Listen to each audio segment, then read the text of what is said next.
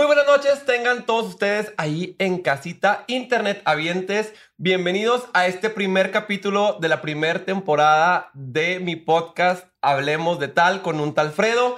Por fin, después de varios años de estarlo posponiendo porque no me decidía, no me animaba, dije a los culos no les hacen corridos. Así es que aquí estamos.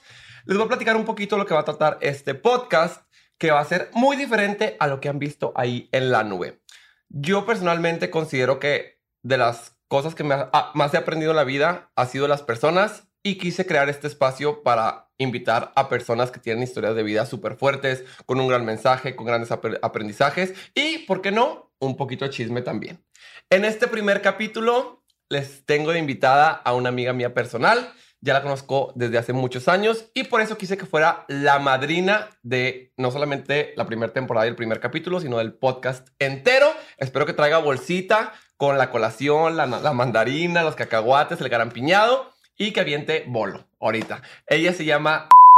Bienvenida, gracias, por estar aquí. Muchas gracias. De verdad, gracias por estar aquí. Te quiero mucho y conozco tu historia. Quiero que todas estas cientos miles de personas que, que nos están viendo, siempre estoy nerviosa, estas cientos miles de personas que van a, a ver este podcast, conozcan un poquito de tu historia y, más importante que todo, conozcan el bonito mensaje que tienes para compartirles, como me lo compartiste a mí en su momento. Y pues nada, corre, se va corriendo. No voy a decir este nada que mejor tú expliques. Pues muchas gracias, Alfredo, por invitarme y pues que Dios te bendiga en este nuevo comienzo. Igualmente. Y pues que Jenny Rivera te bendiga. Ah, sí, también, también. Pues bueno, pues este, esta historia comienza cuando yo tenía 17 años. ¿Cómo ves? Eras eh, callada, tímida, inocente tenías la ah, mirada. Claro, claro que sí. Estaba en la escuela, estaba en primer semestre de universidad, conozco una persona y eh, me enamoro de esta persona. Y bueno, error. error. ¿Sabes cómo te enamoras a los 17 y ya es error? Sí, claro. Eh, bueno, mis papás tenían ahí una diferencia conmigo y pues no lo querían muy bien. No querían que saliera mucho con él porque ellos ya sabían más o menos la historia de vida que tenía su familia, ¿no? Ah, ok, ok. Pero pues yo también, chica rebelde, ¿no? Eh, pues hice caso omiso de mis padres. Típico. Entonces, típico, ¿no? Entonces, resulta pues que yo decido empezar una relación formal con esta persona y me caso. Me caso, faltando un mes para los 18 años. Ah, como en meses te comprometiste. Lo conocí en febrero, en junio, julio más o menos. Este, me voy a vivir con él por mis chones. En el pecado, el concubinato, en el amaciato. en la penitencia. Pues sí, este, me voy a vivir con él y decidimos casarnos. Mis papás, obviamente, pues no estaban de acuerdo. Este, de hecho, hoy no fueron a mi boda. Este, no, no fueron a Qué la boda. fuerte. O sea, dijeron, no, no, no, este, menos me paro. No, porque ellos no estaban de acuerdo, yo era menor de edad. Entonces, este... Pero, a ver, quiero desmenuzarlo un poquito más. Sí. ¿Qué fue lo que te gustó de esta persona? O sea, ¿por qué, sentiste tanta atracción de me caso de volada? Yo sé que estamos jóvenes y en ese entonces creemos que todos son el amor de nuestra vida. Claro. Been there, done that. Pero, ¿qué dijiste? Pues a ver, si confío en él, me mudo con él y me caso con él porque te da confianza, te gustaba, te atraía. Te... Fíjate que sí, me atraía mucho, era muy amable, era muy atento conmigo, era una persona envolvente. Mm. Era una persona que todo lo que yo decía era maravilloso, estaba muy atento a mí, me cuidaba mucho. Yo fui una niña que mis papás trabajaron todo el tiempo, entonces yo atendía a mi hermana cuando era chiquita. Las dos este, convivíamos y yo estaba a cargo de ella, esto, entonces yo necesitaba como ese, ese afecto que me faltaba en casa. ¿Cuántos años tenía él? Él era mayor que yo, era como cinco años más grande que yo. Ah, ya. Él ya estaba terminando su carrera, yo apenas estaba empezando. Yo en primer semestre y él iba saliendo. Pues te envolvió con su experiencia. Así es. Viejo, lo. Así es, pues sí, yo me enamoré. O sea, la verdad es que yo me enamoré y, este, y me encantaba cómo me trataba, etcétera. Fíjate que ahí hubo unas red flags que yo nunca vi. Ah, lo que te iba a preguntar. En ese tiempo de tu relación, todo era maravillas, miel sobre hojuela, o si había como que, ay. Había cositas que no pero me Pero como en toda relación, o ya cruzando la línea del Fíjate que cruzaban algunas líneas, pero uno es muy, eh, pues, no sé, crees todavía como en cuentos de hadas, ¿no? En que la mm. relación perfecta y él me ama y él me quiere. Fíjate que una, una ocasión hubo una situación con mi hermana. Mi hermana tenía como unos, ¿qué serían? 14 años, no sé por ahí, no me acuerdo. Y ella expresó algo que no le había gustado y lo dejé pasar. Una amiga que también él le daba un ride a su casa también me hizo ver alguna situación que había pasado con ella. No, pero no situaciones, yo quiero acción así, predicado verbo. O sea, como que o sea, te decían, no, no, me gusta para ti, ¿en qué sentido? Mi amiga me dijo, mi amiga me dijo, oye, ¿sabes qué? Cuando esta persona me, me lleva a mi casa, este, pues me invita a salir y me dice que si podemos vernos, este, si fuera de donde tú estás y que no te diga nada etcétera, etcétera. Y pues yo desafortunadamente en ese momento tan enamorada dije, no está...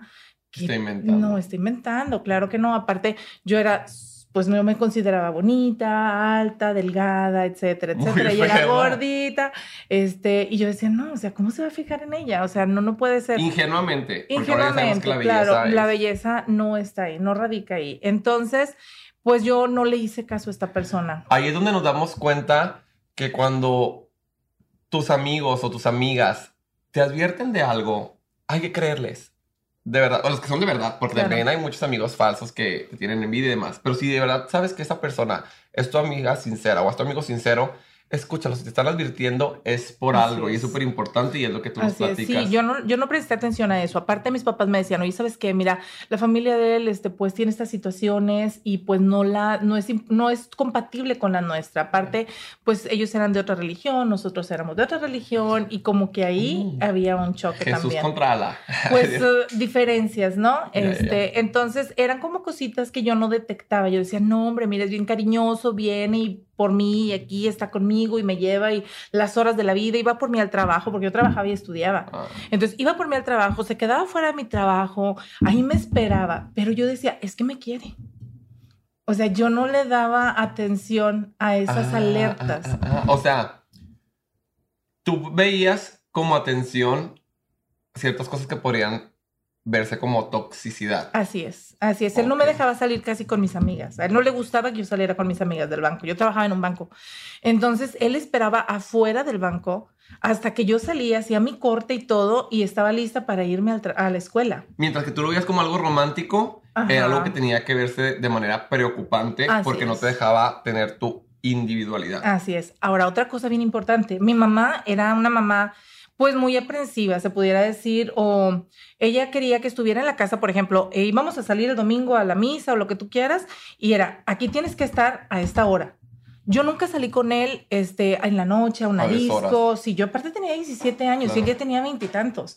Entonces era una diferencia de edad muy, como quiera, cinco años es, es algo, es considerable. Y bueno, se comprometen, ¿O no, se roban? No, no, me, me fui. Ah, yo, yo vine, te, te, fuiste.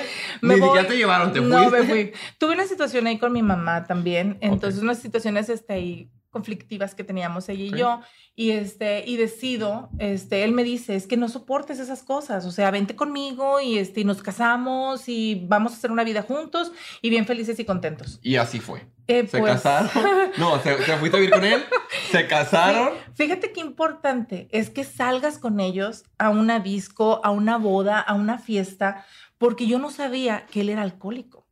Yo no sabía que él tomaba o sea, yo no sabía a qué niveles llegaba. O sea, yo lo que lo conocía era superficial. O sea, lo que estábamos las horas que estábamos juntos.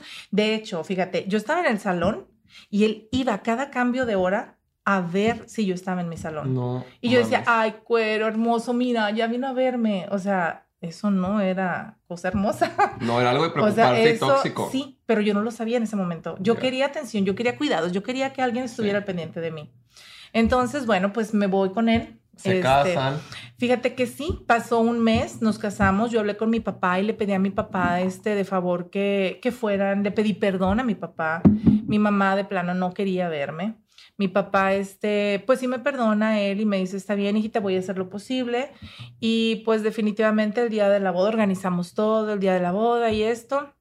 Y pues desafortunadamente mi papá tampoco llega y no me entrega en el altar. Entonces, este, pues bueno, yo estaba tomando las consecuencias de esta situación, de esta desobediencia, ¿no? Y aparte, pues mis papás no estaban de acuerdo porque no era empatía con la, misma religión. O sea, la religión, la religión era diferente. Nos estamos casando por la iglesia de él, una iglesia evangélica. Y ahí empezó todo. Se casan. Nos casamos. Y comienza el Via Crucis con varias caídas. El día de la boda eh, fue una, un día muy difícil yo no estaba embarazada, o sea, yo no iba embarazada a mi boda, este, y y lo más difícil fue el ver cómo él reaccionaba ante las peticiones de su papá. Su papá era quien guiaba, quien coordinaba, el que decidía ciertas cosas. Y el día de mi boda tenemos una situación muy fuerte, pues a lo mejor no era tan tal la cosa. Yo les digo, había dos platillos, por ejemplo, había cabrito y había pollo, y yo les digo, pues pongan también el cabrito, o sea, que se sirva todo, ya que... Sí, ya lo pagamos ya. Sí, ya está, o sea, y que se ponga. Y el papá de él dijo, yo hice esta boda, yo puse esta boda y aquí se hace lo que yo quiero y no se va a servir más que esto. Yo me quedé así, el papá de mis hijos pues no hizo nada al respecto. Este, y fue una situación muy difícil. Nos salimos a las 11 de la noche la boda siguió, la boda continuó. ¿Y ustedes se fueron de la boda? Y nos salimos como a las once y media porque había una fricción muy fuerte con su papá. Su papá era una persona muy dominante. Al final de los días, este, nos respetamos mucho el señor y yo. Y nos quisimos mucho ya, este, al, final. al final. Duramos 25 años de casados. O sea, la verdad es que sí duré mucho tiempo con él. Ok, entonces, se casan. Eh, empieza el día de la boda. Empieza el día de la boda con estas como señales de, a ver, ojo con estas actitudes, ojo con este carácter, ojo con toda esta fricción, estas señales. Pasan muchos años y cuando empieza... No, mijito, ah. pasan unos días. Ah, yo dije unos, días. Unos días. Haz de cuenta que pasa el primer mes y yo no estaba embarazada. El primer mes tuvimos una fiesta porque era mi cumpleaños, 18 años, y el papá de él se enoja porque yo no estaba embarazada. Entonces... Señor, ¿usted qué le va virga? Entonces, este, yo escucho cómo le gritaron desde abajo hacia donde nosotros vivíamos en la planta alta. Y yo escucho, y esta mujer, no sé qué, y por qué no se embarazó, y la, la, la. Y yo decía, pues es que yo qué, o sea, yo no sé, o sea, pues pasa el segundo mes y tampoco estaba embarazada. Entonces, este, ella no puede tener hijos. Entonces empieza esta situación. Pero para esto, yo ya empezaba a ver que el papá de mis hijos tomaba y era considerable la cantidad de alcohol que él consumía.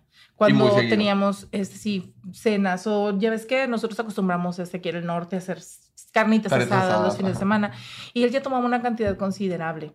Yo aparte me la pasaba sola casi la mayor parte del día. Entonces él trabajaba y esto. Este, y pues al tercer mes ya estaba embarazada. Gracias. Para tranquilidad del Señor. Para tranquilidad del Señor. Eh, todas estas cositas fueron alertas que yo no vi. Fíjate que hubo otra situación. Él golpeó a una de sus hermanas mientras yo estaba viviendo ahí en la casa de su mamá. Nos vivíamos aparte, o sea, nosotros vivíamos arriba y él vivía abajo. Él golpeó a su hermana y yo vi cómo la golpeó, o sea, la golpeó muy fuerte y eso me asustó me asustó mucho. Entonces yo decidí rentar una casa aparte.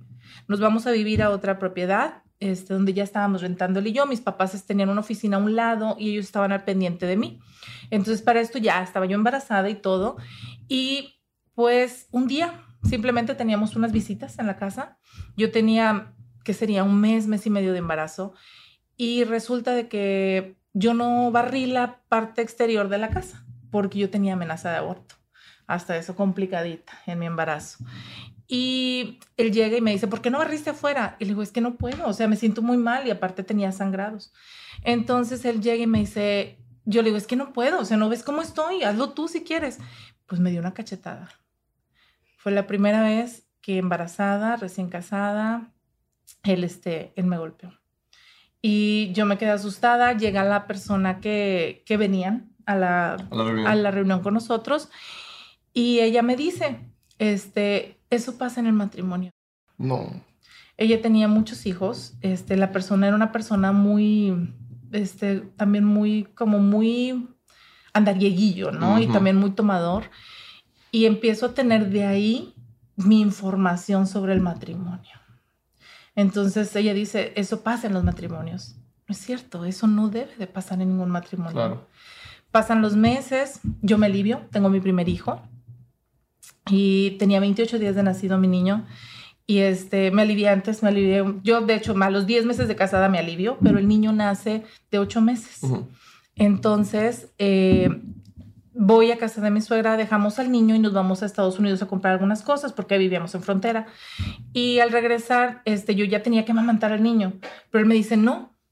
Y nos vamos a la casa y él me exigía tener relaciones con él en ese momento. Y yo decía, pero es que estoy recién aliviada, o sea, no he pasado la cuarentena, no me importa. Entonces ahí empezó otra agresión y no nos damos cuenta de esas situaciones. Eso no puedes, o sea, no lo puedes concebir. Ellos tienen que respetar tu tiempo, tienen que respetar tu espacio y los ciclos normales. En, en este punto de, de, tu matrimonio, que eran, yo creo que menos del año, ya habías recibido agresión física, agresión sexual, verbal. verbal y tú creías que era normal por las personas, que te habían dicho que eso era normal en los matrimonios, que estaba bien, porque no tenías un ejemplo de un matrimonio sano, sino tu círculo te decía, está bien, cuando en realidad todos sabemos que no está bien en ningún contexto, en ninguna situación y bajo nada. No, así es. Y pues la información venía también de parte de su mamá, porque su mamá también fue una mujer muy agredida. El papá de él tenía otra familia y se vivía un rol muy difícil, ¿no? Eh, entonces, aquí la situación es que pues yo no debí de haber permitido esa agresión y después, ese mismo día, vamos a recoger a mi hijo y al recoger a mi hijo le dan una información errónea o hay un malentendido ahí con su mamá y debido a este malentendido, él me agrede, me cachetea delante de su familia. Yo agarro a mi hijo, me salgo y mis papás no estaban en la ciudad. Ya mis papás me habían perdonado, ya habíamos este, hecho las buena relación. Sí, teníamos buena relación y todo. Y este, y yo no tenía a quién recurrir realmente era una ciudad foránea, mis papás estaban viviendo ahí, yo de hecho me mudé ahí por mis papás y pues la situación iba en aumento, ¿sabes? Estas agresiones iban aumentando. Cada vez me quedaba más tiempo yo sola. Él trabajaba mucho. Eh, a veces no llegaba a dormir a la casa. Y había situaciones donde yo me sentía con mucho miedo. Pero ya con un hijo, pues es diferente, ¿no? Sí, claro. Pasa el tiempo. Eh, yo me vuelvo a embarazar de mi segundo hijo. Pasaron dos años para, cuando tenía dos años mi hijo, el mayor, yo me embarazo del segundo hijo. Eh, habíamos tenido algunas situaciones, ¿no? El alcohol seguía ahí presente, ¿no? Pero pues yo lo, lo dejaba pasar.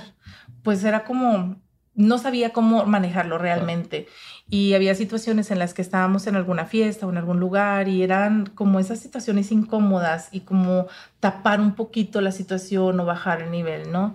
No me dejaba salir a despedidas de soltera, no me dejaba ir a muchos lugares, ni siquiera viajar a, a donde estaba mi familia porque mi familia, toda la familia de mi mamá era de aquí, vivía aquí en Monterrey y yo estaba en la frontera. ¿No te dejaba hacer? No, ya era, todo era supervisado y todo era, él tenía que ser, él tenía que ir, él tenía que, o sea, tenía que dar la instrucción, ¿sí? Entonces, yo como quiera empecé a trabajar cuando estaba embarazada de mi segundo hijo. Bendito sea Dios, eh, una empresa donde crecí mucho, me hice gerente regional, empecé a crecer como mujer, empecé a tener mi, mi economía. De hecho, antes, o sea, yo tenía una tiendita en mi casa y vendía cosas y aparte como, o sea, estaban construyendo ahí este casitas, pues vendía a los albañiles que taquitos, vendía bollos, vendía diferentes cosas. Pero cuando entro a trabajar a esta empresa, eh, empiezo a realizarme como mujer. Yo había dejado inconclusos mis estudios en ese momento. Entonces, pues el tener una oportunidad como venta directa, una empresa de venta directa y crecer para mí fue mucho, ¿no? Porque sí estaba un poquito limitada con el efectivo, o sea, con el dinero que había para la casa y nos habíamos enganchado con una propiedad. Entonces, empezamos a trabajar los dos y nos empieza a ir muy bien.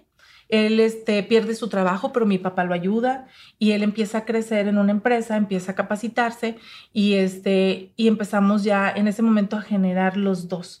Entonces empieza a ir bien, pero estando embarazada de mi segundo hijo, el alcohol empieza a hacerse más presente todavía.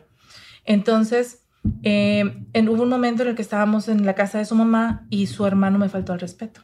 Eh, con palabras si tú quieres. Eh, él no me, no me responde como mi esposo que es. Y yo decido irme. Oye, traíamos la camioneta de mis papás. Este, dije, pues yo me voy. Agarró, a mi hijo no estaba, lo traían mis papás. Me voy yo, pero yo ya estaba embarazada, ya tenía seis meses de embarazo. Él se sube a la camioneta, iba tomando todavía y tenemos una discusión muy fuerte, porque yo le digo, y es que siempre me falta el respeto a tu familia y tú no haces nada, o sea, tú te quedas callado, o sea, para ti es como cualquier cosa. Entonces me subo a la camioneta y él va conmigo, vamos discutiendo, me golpea en la camioneta, me tira unas cachetadas y yo lo que hago es, oye, ¿sabes qué? Este, no me estés golpeando, me paro en la casa de una amiga él me vuelve a querer golpear y yo quiebro una botella. Y la botella de alcohol con la que él estaba tomando, una cerveza, la quiebro en la, en la camioneta y le digo, tú me vuelves a golpear. y yo te mato. Dije, que sea la última vez que tú me tocas. Obviamente sí hubo arañones y todo donde yo me traté de quitar, ¿verdad? Con él. Este, bueno, pues haz de cuenta que al día siguiente yo me voy, llegan mis papás de Monterrey, me voy a casa de mis papás, le pido ayuda a mi papá porque ya era una situación insostenible. Y le digo, papá, ayúdeme, yo me quiero divorciar, yo estoy viendo una vida muy difícil con esta persona y, y necesito que me ayude. Mi papá me dice que sí, me lleva a poner una denuncia, porque es lo primero que uno tiene que hacer. Yo no puse denuncia en las anteriores ocasiones, pero en esta ocasión yo tenía un trabajo y yo sabía que podía con mis hijos y pues tenía el apoyo de mi familia, ¿no? Y voy y pongo la denuncia y ¿cuál es mi sorpresa? Que al día siguiente sale un periodicazo. Este es golpeado por su mujer.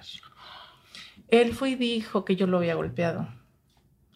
Entonces. Hombre, pocos huevos. Pues bueno, Dios lo bendiga. Este, Yo no, no le mando bendición.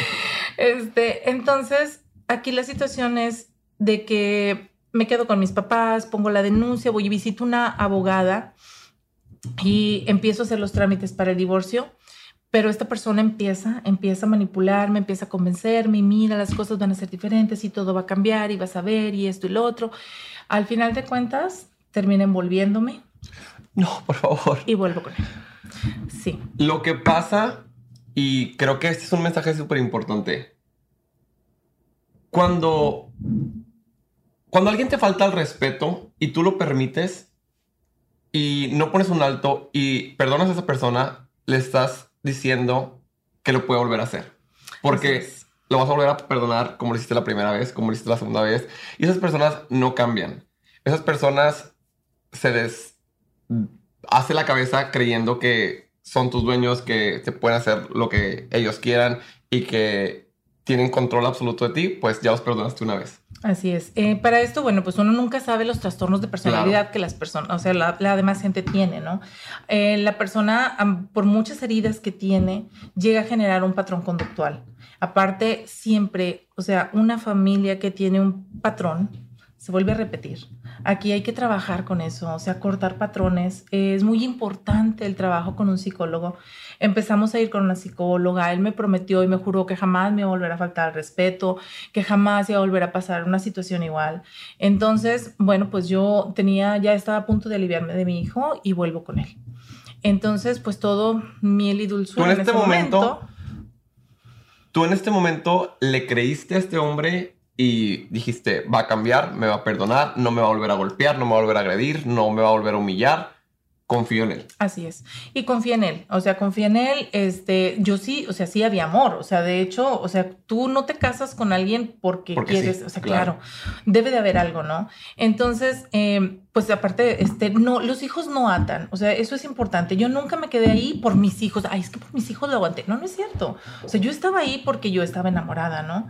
Entonces, eh, había algo que no, a lo mejor posiblemente no era enamoramiento, que yo no lo sabía en ese momento, que se llama codependencia. Dicen que un codependiente va a tratar de dejar a su agresor siete veces antes de lograr escapar de él. Wow, no sabía eso. Eso es, eso es real. Ya, mijo, porque ya estuve en terapia. varias. ya varias. Entonces, eh, en este momento, bueno, pues yo vuelvo con él. Eh, tenemos nuestra vida con nuestros hijos, seguimos alegando. Él dejó de tomar por un tiempo, pero volvió a tomar. Y aquí iba creciendo su negocio. Iba creciendo el negocio, iba creciendo las salidas, iba creciendo el vicio porque pues ya ahora era los lunes iba con fulanito porque tenía que arreglar un negocio, el martes era la jugada de dominó, el miércoles era la reunión con no sé quién, el jueves el, grupo de amigos, etcétera, etcétera. En ese momento nosotros fuimos a un grupo de matrimonios y empezábamos a ir a la iglesia y sabes, ¿no? Siempre se quiere arreglar todo por medio de la iglesia, pero pues estuvimos un tiempo y realmente pues lo dejamos, ¿no? Él creció con su trabajo y pues las, la, nos fuimos alejando un poquito también pues por los mismos trabajos. Yo tenía mi trabajo, él también. Me vuelvo a embarazar. Eh, me vuelvo a embarazar de mi tercer hijo. Eh, yo me acuerdo ese día que, que, yo tuve una situación, mis embarazos fueron complicados. Solamente el del medio, de mi hijo del medio fue, por el nombre, ¿verdad? Este, el del hijo del medio fue, fue muy, este, muy normal, fue muy bonito. De hecho, es el mejor embarazo que he tenido. Y el segundo embarazo fue muy difícil De hecho, yo me tuve que salir de trabajar.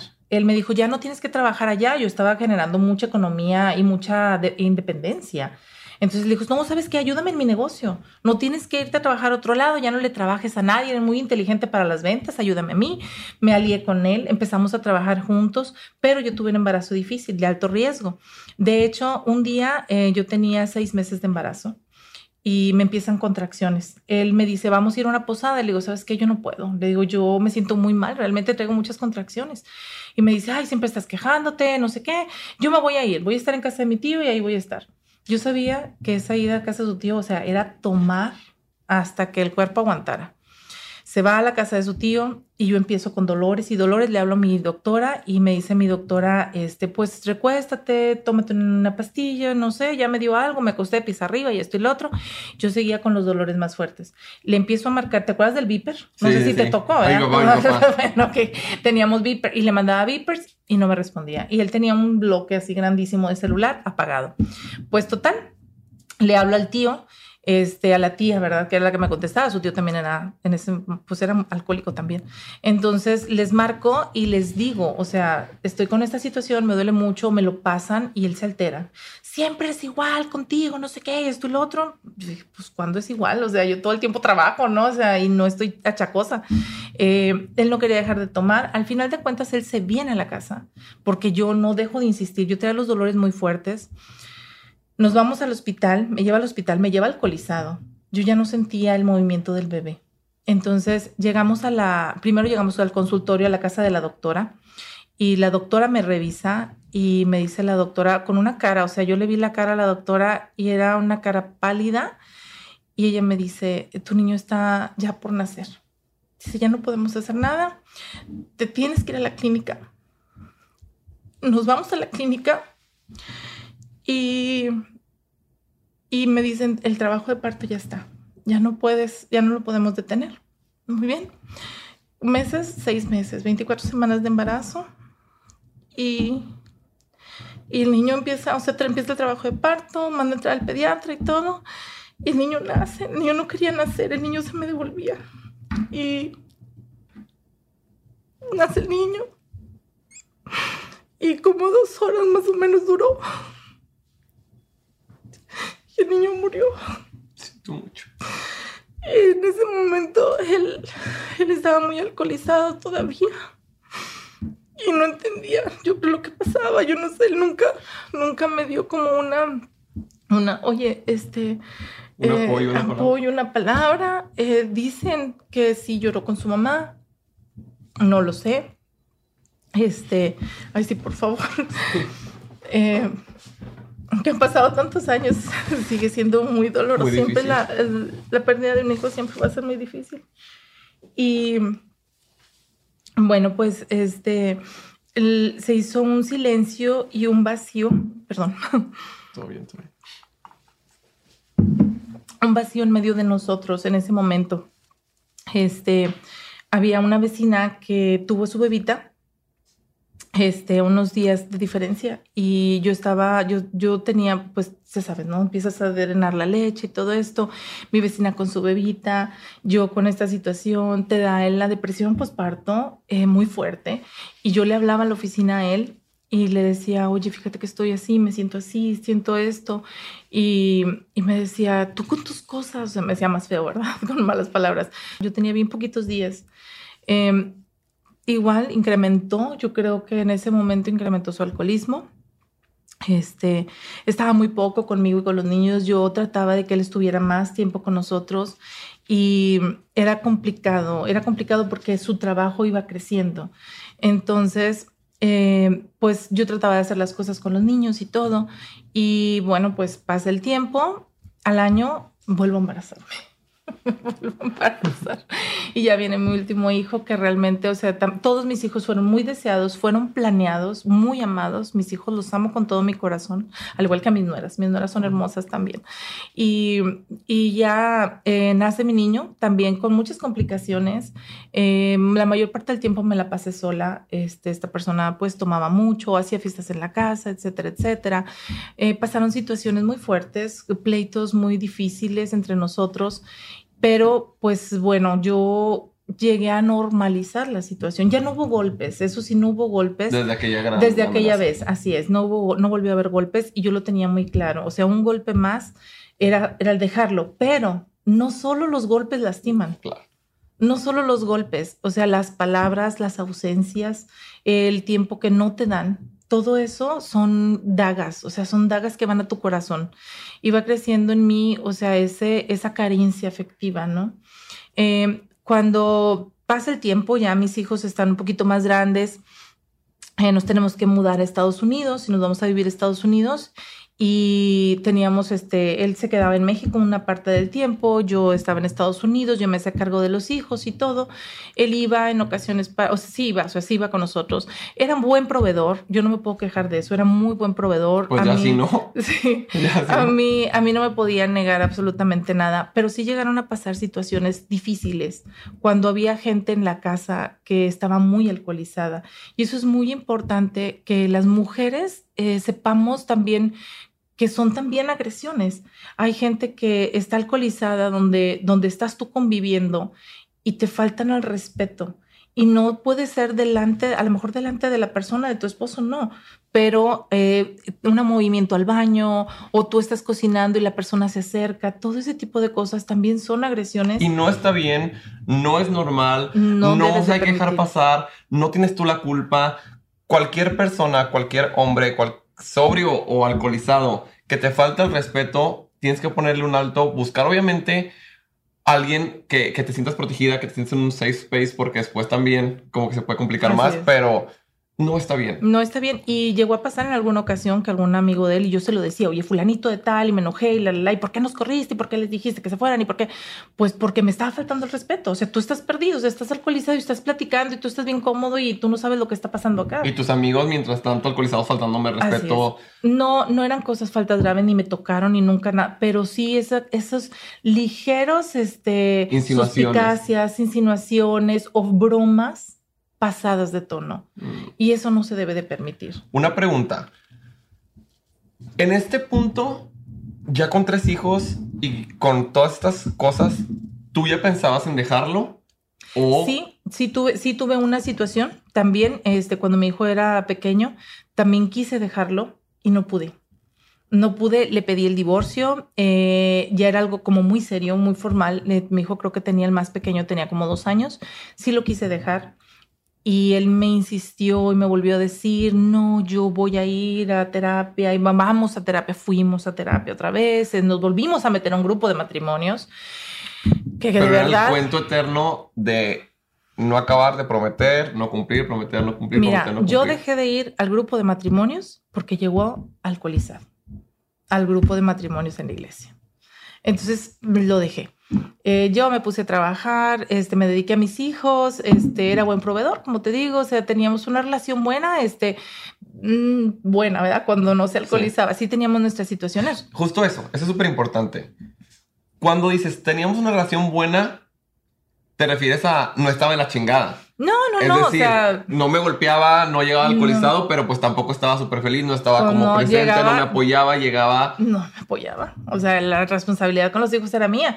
Para que fuera a un evento, por ejemplo, una posada, un día del padre o algún momento así importante de los niños, era un pleito. Claro. O sea, tenía que luchar para que él estuviera. Y fíjate, siempre estuvo. Siempre estuvo. O sea, lo- la fuerza, pero estuvo. Iba a misa. O sea, los domingos así anduviera hasta, ya sabes, o sea, Sí. bien crudo, lo levantaba. Y era un, porque teníamos que darle una educación a nuestros hijos. Sí. Entonces, a las 11 de la mañana íbamos a la misa, ahí peleando si tú quieres. Pero ese es, ese es este, un, un círculo muy vicioso. Oye, ¿y cuál fue la gota ya que derramó el vaso con la cual pues ya te diste cuenta de todo y, y, Veintitantos años después, veintitantos años después, eh, un día, un 24 de diciembre, en el 2015 fue, eh, iba a ser la boda de mi hijo. Estábamos con todos los preparativos, nos habíamos cambiado de casa, o sea, estábamos viviendo, él viajaba mucho. Eh, pero era un amor conmigo. O sea, te estoy diciendo de que, esto te regalo, lo otro, aquello. O sea, él, a mí no me faltaba nada. Yo traía una tarjeta de crédito y yo, bueno, dos tarjetas y podía gastar lo que yo quisiera, ¿verdad? O sea, lo que a mí se me necesitara o ofreciera, yo no le tenía que preguntar, yo lo gastaba y todo. Nunca efectivo. Nunca una cuenta a mi nombre nunca algo que fuera este mío 100%. Yo tenía mis cuentas de mi negocio y todo y me entraba, pero cuando yo me regreso a vivir a Monterrey, pues todo lo de allá se quedó allá, ¿verdad? Mi trabajo y todo se quedó allá en Estados Unidos. Entonces yo me vengo a Monterrey y yo vuelvo a depender totalmente de él. Entonces, eh, ya a mí se me ocurre llevarme a mis papás de viaje, comprar muebles para la casa y mi dinero que yo había ahorrado, pues tan tan se acabó, ¿verdad? Entonces, eh, un 24 de diciembre, a mí se me quiebra mi teléfono mi celular. Tomamos fotos y todo y el 25 de diciembre yo le pido que me preste su teléfono. Entonces, yo estoy viendo las fotografías y era rarísimo que me prestara el teléfono. Pero yo no era una persona celosa. ¿Por qué? Porque él me decía siempre, jamás te voy a engañar, yo no voy a hacer lo que mi papá le hizo a mi mamá, yo te amo con todo mi corazón. Estábamos, eh, de hecho, o sea, era, teníamos grupo de matrimonios, estábamos, o sea, activos en la iglesia y todo, o sea, es una familia muy bien. Él supo fingir y supo guardar muchas apariencias. Entonces, un 24 de diciembre, yo veo su teléfono y se me va de más una, una de las fotografías y era una prueba de ADN. Yo ya la conocía porque yo, una amiga mía, su ex marido le había hecho una prueba de ADN a su hija y porque él decía que no era su hija, esa niña. Entonces yo vi esa prueba y yo la ubiqué. Entonces, donde yo veo la prueba, volteo inmediatamente hacia abajo y veo 99% compatible. Yo no vi más que el nombre de la personita, veo abajo y luego busco arriba y veo el nombre de él en ese momento le aviento el celular, me voy al baño y fue un momento muy difícil para mí. Yo era una persona muy activa en la iglesia, era una persona que no se metía con nadie, yo no tenía problemas con nadie, o sea, yo era una persona, de verdad, era de mucha oración. Y yo me acuerdo que en ese momento yo me hinco en el suelo y yo le digo, yo digo a Dios, Señor, ¿por qué a mí, Señor? Si yo te sirvo. Fue un momento tan fuerte, pero tan fuerte y él me dice, ¿qué te pasa? Mira, que ábreme la puerta. Yo no le quería abrir la puerta del baño. Este, ábreme la puerta. Mi papá estaba fracturado de la cadera. Estaba enseguida de mi recámara. Había tíos. Estaba mi hermana, que era su cumpleaños. Había un montón de gente en la casa. Era 25 de diciembre. Fue mi regalito de Navidad. No, hombre. Este, yo no podía gritar. Me acuerdo que yo tenía una, una toalla este, y me tapaba la boca y yo, yo lloraba, o sea, de una manera que tú no sabes, o sea, era un dolor desgarrante por dentro. Yo decía, no puede ser, o sea, toda mi vida en ese momento sentí como si el techo de la casa se me hubiera caído encima y yo estuviera en medio llena de polvo.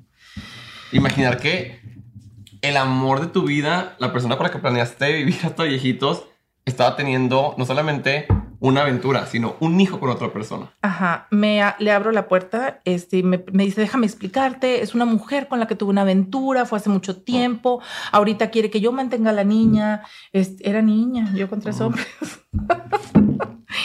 este, quiere que le mantenga a la niña, ella vive en tal parte, en, la, en Reynosa, en otra parte, ¿no? Este, ella vive acá y no, la, no, ni siquiera la he visto en muchísimo tiempo y no sé qué, tú eres el amor de mi vida y la, la, la, yo te amo, yo te quiero y la me puso, o sea, el cielo, la tierra, las estrellas, yo estaba muy enojada en ese momento, yo no podía, no sabía cómo reaccionar, estaba en shock. Eh, iba a ser la boda de mi hijo, eh, me pide una tregua. Vamos a hablar con una persona, un amigo de confianza que era sacerdote, y nos dice, dense una tregua de aquí a la boda este, de tu hijo para que esto no salga. Yo no le dije a nadie, a nadie. Yo me callé, me lo tragué completo y no le dije a nadie. Le dije, nada más te voy a pedir un favor no me toques, o sea, tú, o sea, dame la oportunidad, dame mi espacio y vamos a ver qué pasa.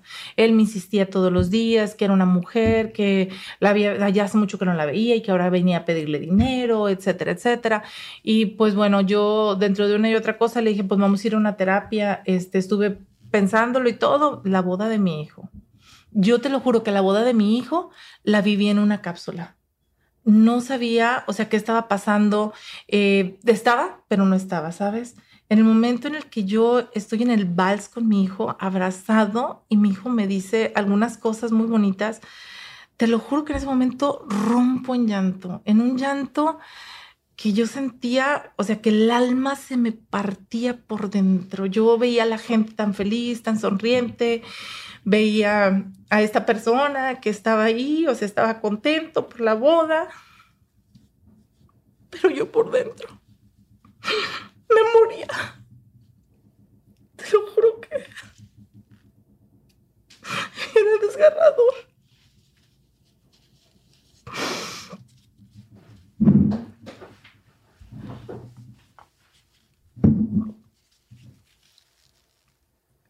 Veía la, felicidad de mi hijo, de mi nuera, veía toda la gente contenta y yo estaba adentro muerta, muerta en ese momento.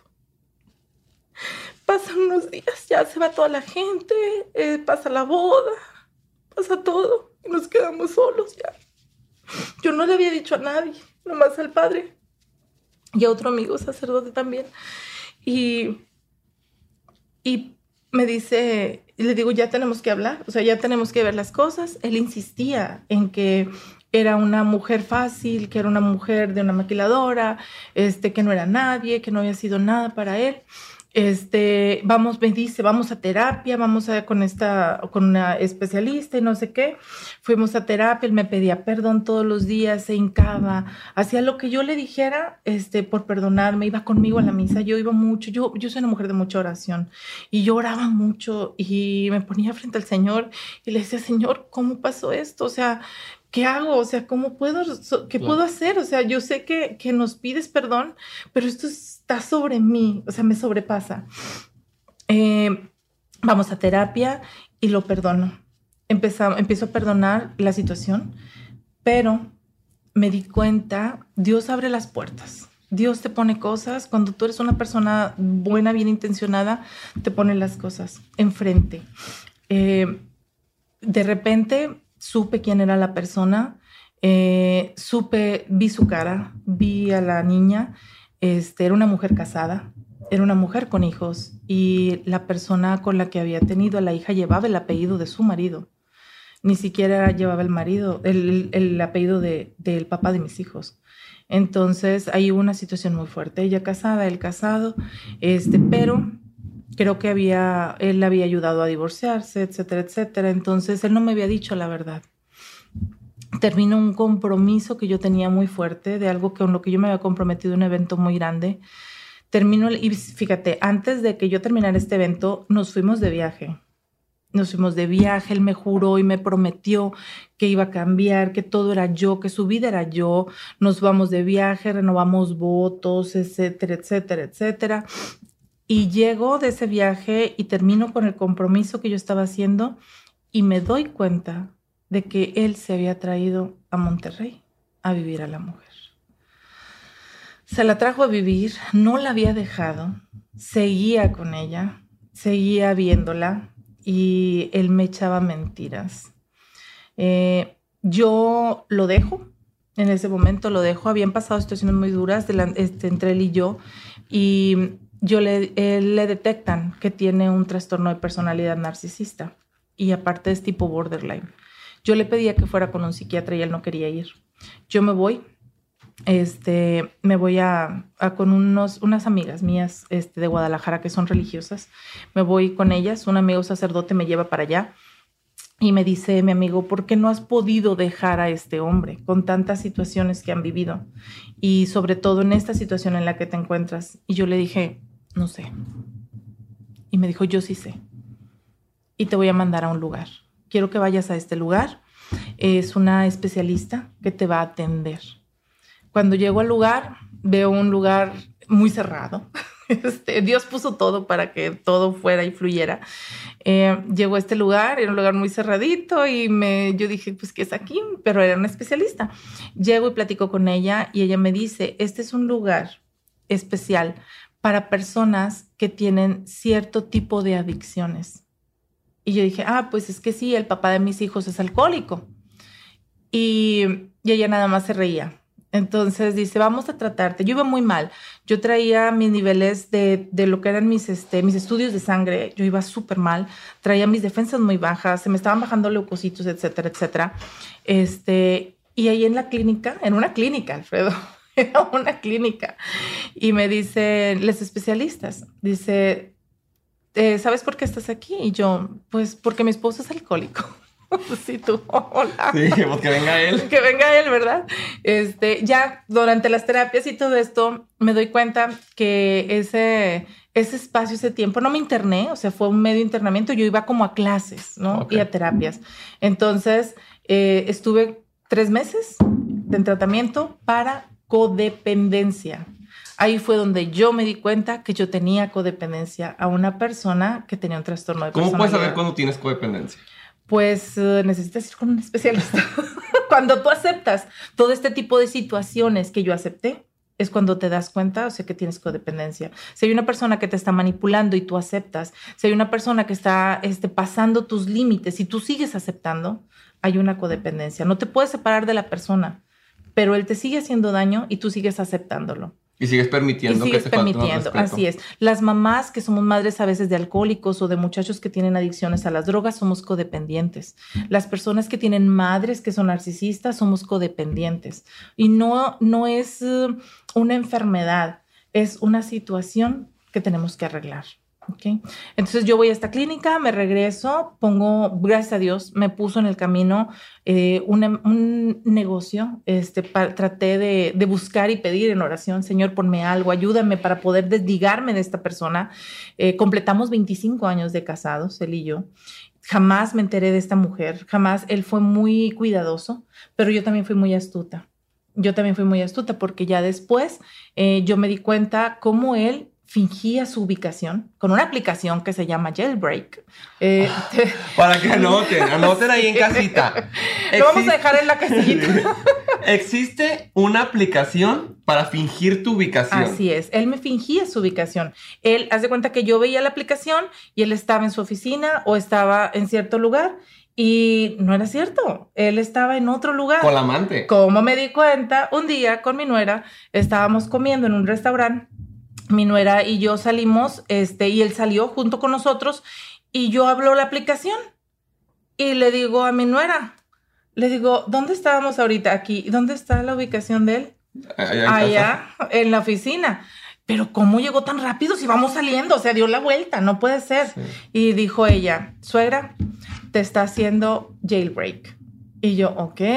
Entonces fuimos a la oficina, fuimos a investigar, no estaba, hablamos, etcétera, etcétera.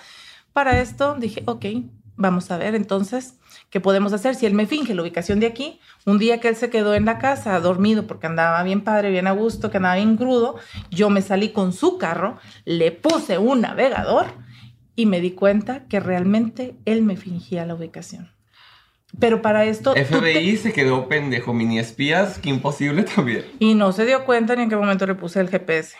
Entonces, eh, ya es de cuenta que ya sabía yo todo lo que le estaba haciendo y todo. Entonces, eh, un día, eso es lo más fuerte, eh, ya estábamos muy bien, yo ya sabía todas las situaciones, los movimientos, etcétera, y, yo estaba como que tratando de tomar el momento, buscar el momento adecuado. Eh, pasa de que eh, estábamos por desayunar y él estaba todavía dormido. Yo empecé a leer, a hacer unas oraciones, me levanto, me salgo del cuarto y de repente empiezo a escuchar que él está hablando con alguien como muy sigilosamente. Y yo dije, a ver, esto no está bien.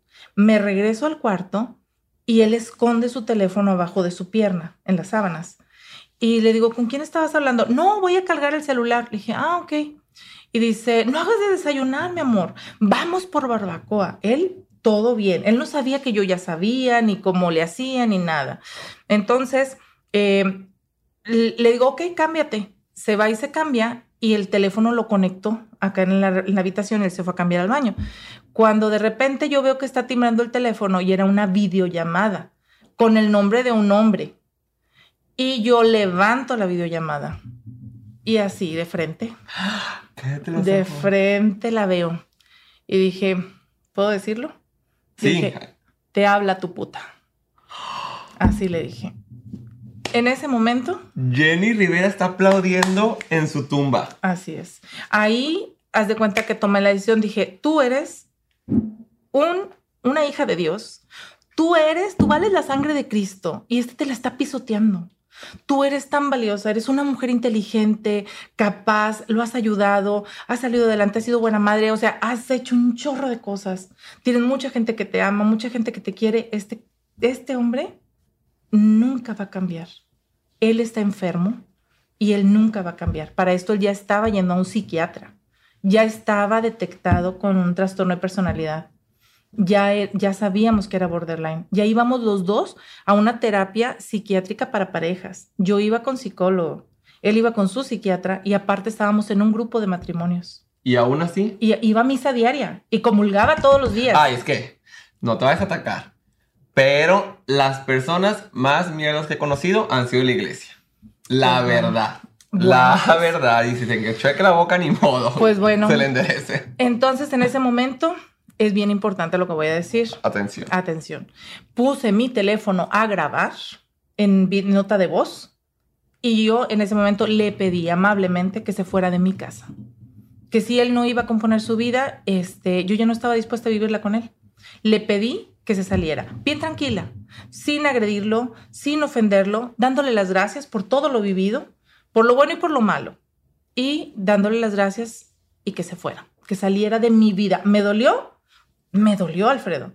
No te puedo decir, ay, no fue bien fácil, lo corrí y ya pasó y yo bien padre aquí. No. Fueron noches muy difíciles, fueron momentos muy difíciles para mí. Tuve que tener mucha terapia, mucho apoyo espiritual, emocional. Tuve que trabajar un chorro porque al momento de que me dijo, que yo me salgo, pero me salgo con mis tarjetas, me salgo con mi dinero y me salgo con mis cosas. Y tú, como no tienes nada más que el pequeño negocito que yo estaba emprendiendo, dije, pues no me importa. Le dije, aquí, este, ya Dios me dará la licencia de poder salir adelante. Le dije, pero aquí en mi vida yo ya no te quiero.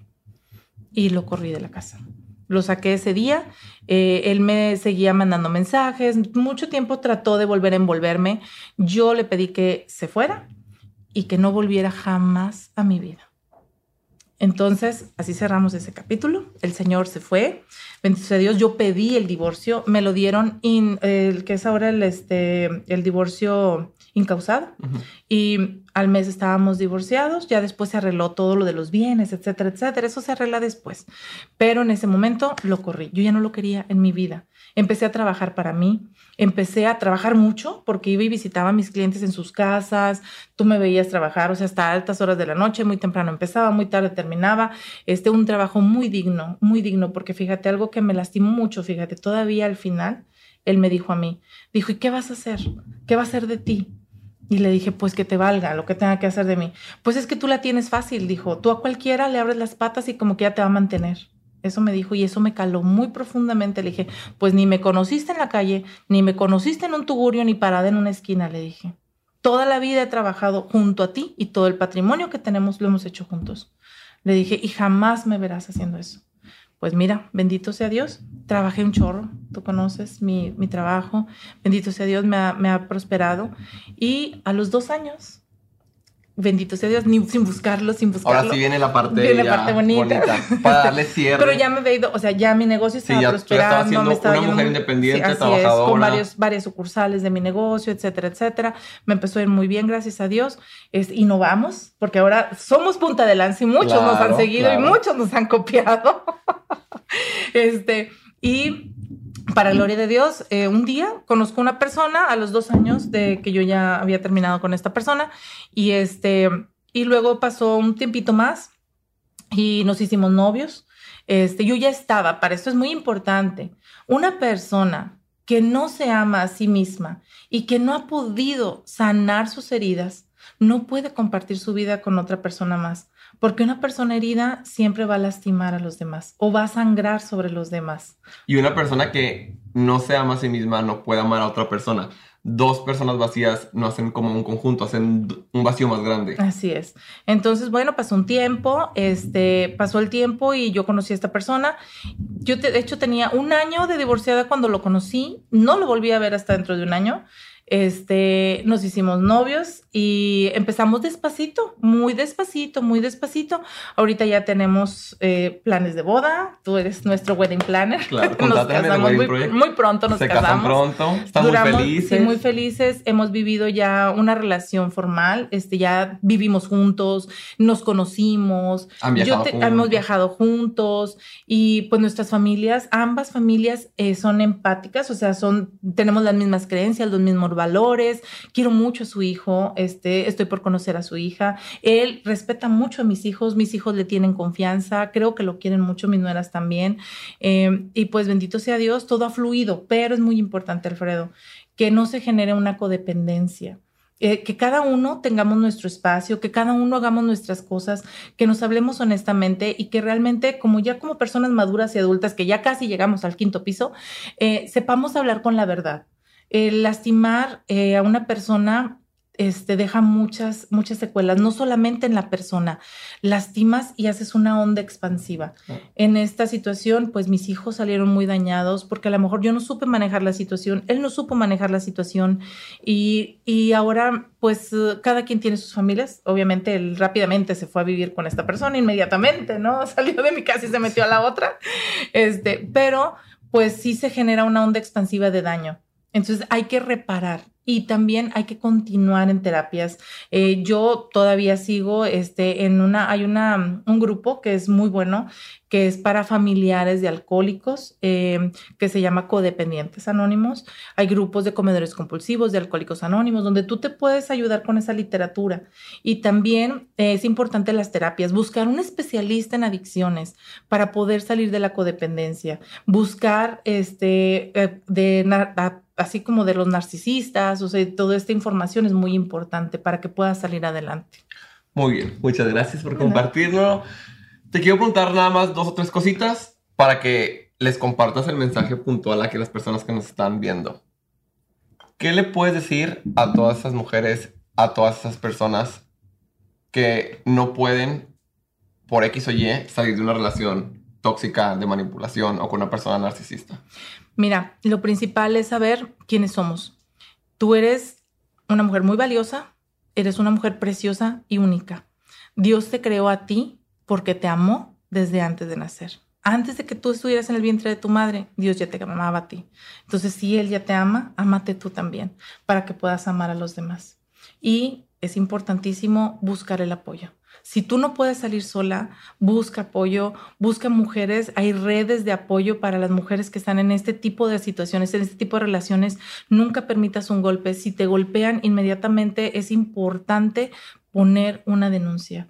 No lo dejes pasar. No están solas. No, pero también hay hombres que son maltratados, no solamente las mujeres, porque yo en el grupo, cuando estaba en, en Guadalajara, me di cuenta que también hay hombres que pasan por situaciones de codependencia. Entonces, y jovencitos, es para, todos en general. Pero lo principal es amarnos. Amarnos mucho y siempre pedir este, a alguien que nos ayude. Si, si alguien está viendo que una persona es maltratada, también es muy importante que se lo hagan saber. A veces no nos damos cuenta. Claro.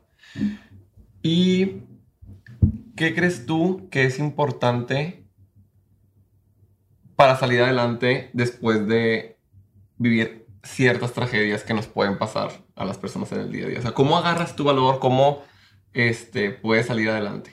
Pues simple y sencillamente yo lo que hacía era pensar dónde quiero estar y a dónde voy a ir y con dignidad. Yo no voy a depender de nadie más. Eh, yo siempre, como te digo, yo pedí mucho la luz de Dios, la luz del Espíritu Santo. Y Señor, donde tú me lleves, donde tú me quieras, ahí voy a estar. Eh, sí es importante también tener un poquito de visión y, pues trabajar, o sea, nada se da gratis. Yo trabajaba en la mañana, en la tarde, en la noche, cargaba mis cajitas y veía hacía los tratamientos a mis pacientes en su casa, estudié muchísimo, tengo ahorita varias certificaciones, voy por otra certificación argentina, este, estudié muchas cosas de lo mismo relacionado con lo que yo estoy haciendo, me puse a estudiar. Si tú tienes todavía este, la capacidad, así tengas 80 años, fíjate que una persona que marcó mucho mi vida es una de mis clientas. Ella iba conmigo al negocio y ella, yo estaba recién chiquitita, que tenía mi negocio chiquito, y ella iba conmigo y ella estaba estudiando. Era una persona ya mayor Y, y, ella seguía estudiando. Y dije, si ella está estudiando, ¿por qué yo no? Y comencé a buscar. Y comencé a buscar y empecé a estudiar. Y con el estudio tuve las tablas para poder seguir creciendo y trabajando. Así es. Muy bien. ¿Algo más que le quieras decir a la gente que ya nos compartiste tu, tu historia que es difícil? Yo que te conozco, la verdad me duele escucharla cada vez. Me aguanté muchas ganas de llorar. Pero eh, sé que ahorita estás demasiado feliz con un hombre increíble, a punto de casarse, la boda va a estar fregona, ahí lo se las comparto en redes sociales. Aquí, aquí, andamos. Y que haces un trabajo, una labor increíble, que así es como nos conocimos a través de tu trabajo y estamos súper agradecidos a todas las personas que nos han atendido. Eh, algo más que les quiero decir para cerrar. Fíjate que, que, todos somos una red de apoyo. Si Dios te está bendiciendo a ti, tú tienes que ser bendición para alguien más. Así sea simple y sencillamente, si tú tienes, por ejemplo, dos plátanos, regálale uno a alguien más siempre ser compartida y yo, por ejemplo, en mi experiencia, en mi caso, yo siempre he tratado de darle trabajo a mujeres que tengan necesidad, aunque no tengan experiencia. La mayoría de mis eh, empleados eh, son mujeres con necesidad, mujeres grandes. No me importa eh, contratar mujeres de más de 50 años pero siempre es tratar de ayudar y de compartir. De lo que Dios te esté dando a ti, tú también devolverlo para que sea multiplicado. Aplaudo. Gracias. No, pues muchas gracias, de verdad sabes que te quiero. Gracias por prestarnos tu historia, por prestarnos tu voz para que le llegue a muchísimas personas, que le llegue a muchísimas mujeres, a muchísimos hombres que pueden estar en alguna relación tóxica, en alguna relación de violencia, de agresión, que no sepan cómo salir. Aquí está la prueba viviente de que sí se puede, de que no importa la edad, no importa los hijos, no importa si hay dinero, si hay trabajo, si hay la edad, siempre se puede mientras te quieras, mientras estés consciente de, de salir adelante y que no permitan ninguna falta de respeto, que no permitan que crucen sus límites, que no permitan que te den menos de lo que te mereces, porque te mereces demasiado. Así es. Y hay mucha literatura y hay mucha información en YouTube, en diferentes blogs, ahí pueden encontrar. En Instagram. En tu Instagram y en los grupos gratuitos de Alanon, familiares de alcohólicos, este, codependientes, CCA, hay muchos grupos busquen, y eso es súper importante, busquen ayuda de profesionales. Así es. Busquen ayuda de personas que tienen experiencia en la materia, no hay como que alguien que sabe te aconseje, porque es bien padre que nuestros amigos nos den consejos y está súper bien, yo siempre lo hago y es como que nuestra primera instancia, pero cuando ya estás viendo que no puedes con la situación, cuando ya estás viendo que te salen las manos, que tienes una codependencia, que no puedes poner tus límites y que te están agrediendo tan fuerte, busca ayuda de un profesional. Ya quitémonos ese tabú de que el psicólogo, el psiquiatra, estas redes de apoyo son para casos extremos. Tu caso, sea pequeño, sea extremo, vale la pena y pide ayuda. Así es, y el alcohol nunca va a ser una solución. O sea, yo podía haberme tomado toda una botella, pues, podía haberme tomado todo lo que quisiera y la verdad no iba a ser nada de la solución. Entonces, la solución está en centrarte, pensar, pedir ayuda y jalar para adelante. Porque vida solo hay una. Y sin voltear para atrás, ya pasó. O sea, y algo muy, muy importante, todos los días tratar de perdonar. Yo todos los días le pido a Dios, Señor, no dejes que yo guarde rencor en mi corazón. Más que más por ti que por esa persona. Ayúdame a perdonar y pues ahí los dejo. Ellos ya tendrán su propio infierno. Y ni modo. Se merecen. Muchas gracias, de verdad, sabes que te quiero muchísimo. Gracias, gracias por estar en este primer capítulo. Gracias por ser la madrina, por compartirnos tu historia. Igual aquí Suscríbanse, es que no sé esto de YouTube, soy nuevo en esto. Suscríbanse, activen la campanita, denme follow en todas mis redes sociales para más historias, para más chismes, para más contenido en general. Muchas gracias y nos vemos la próxima semana, misma hora, mismo canal, para otra historia de chisme con reflexión, chisme con moraleja. Gracias.